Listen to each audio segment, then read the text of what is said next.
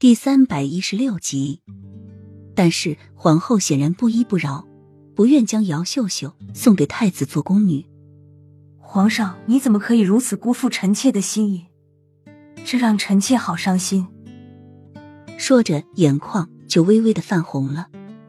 这时，洛英走过来，看着皇后这副委屈的样子，轻笑道：“皇后娘娘的胸襟可真是宽广，一心一意为皇上着想，给皇上选妃。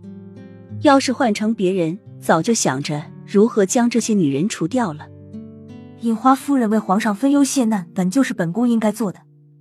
如今后宫人员稀薄，本宫也想多些人给皇上开枝散叶，好壮大我国业，人丁兴隆。倒是你樱花夫人，你是不是担心皇上有了其他子嗣之后会改立太子？毕竟太子只是皇上的养子。皇后狠厉的说着，眸光紧紧的盯着洛英，似乎想在他身上挖出一个洞来。洛英冷哼一声：“他需要这么做吗？六年前想方设法的陷害他，如今却要给皇上选妃子。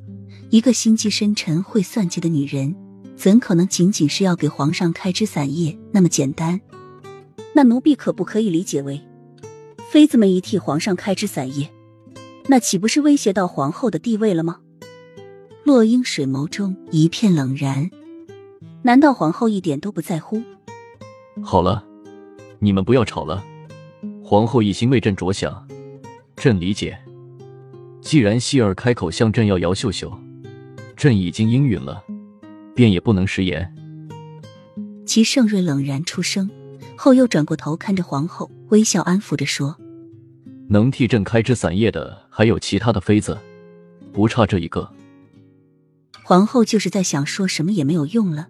看了一眼姚秀秀，又阴毒的看了一眼浅笑的洛英。她要是不将这对母子除了，她就枉为皇后。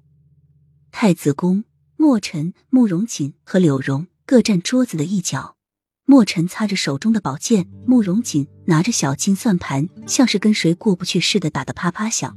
倒是柳荣一会儿看看墨尘，一会儿看看慕容锦，很好奇他们两人之间发生了什么事，但也只是安静的坐在一边，并不说话。